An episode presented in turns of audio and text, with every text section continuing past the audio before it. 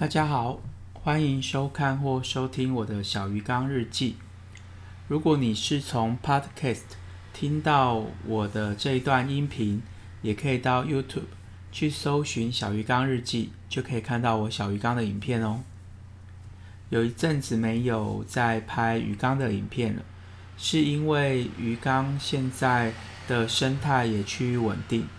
其实现在的鱼也没有养的很多啦，大概就是三只金黄色的孔雀鱼，然后两只蓝色尾巴的孔雀鱼，然后再三只红色尾巴的孔雀鱼，这样子是八只孔雀鱼，然后一个清洁小精灵，还有一个黑金刚螺，再三只砖鱼。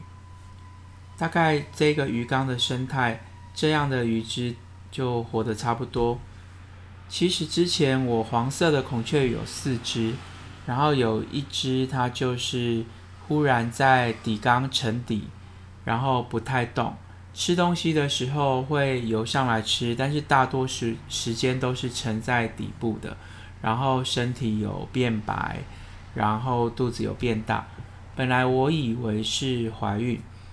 后来就把它捞出来单独养，结果从上面往下看的时候，发现它有立领的现象，还真的蛮恐怖的。因为网络上有一些鱼之鳞片立起来的照片，或者是有人说是炸鳞，那就是会伴随着腹水发生，就是呃鱼之的肚子里面会有大量的水排不出去，可能是肾脏的功能出了问题。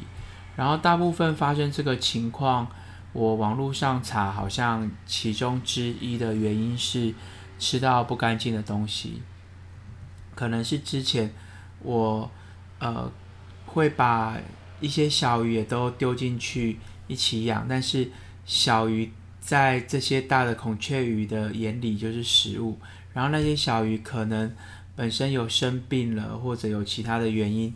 然后那一只吃到了小鱼，就身体不舒服了吧？那网络上都说，如果鱼只有立鳞又有腹水，大概就很难救了。我大概单独隔离，然后会泡网络买的黄粉定，大概每天这样子定期的换一半水，换一半水。可是大概一个礼拜左右，那一只鱼最后还是撑不过去。那。其他的都还 OK，蓝色的本来也是三只，然后有一只后来就呃死掉了。目前剩下两只蓝色尾巴的，有一只它其实有一点点尾巴有裂开啦，但是因为都还蛮有活力的，可能是追逐的情况下，或者是其他原因吧。然后如果你在我的鱼缸影片里面，你会看到我的水妖精。把它放到了这个塑胶的透明杯里面。之前有网友说我那一个水妖精培菌的空间比较小，然后我想想也是。然后再来就是我的鱼缸，我其实有发现已经是裸缸在处理，没有底沙了。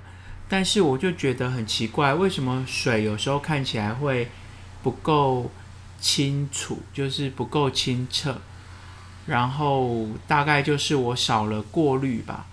我就在网络上看到小人物二号，他有拍一个影片，就是将水妖精改造。其实他本来是呃把侧就是呃有一种上挂的过滤器，把它改造成水妖精。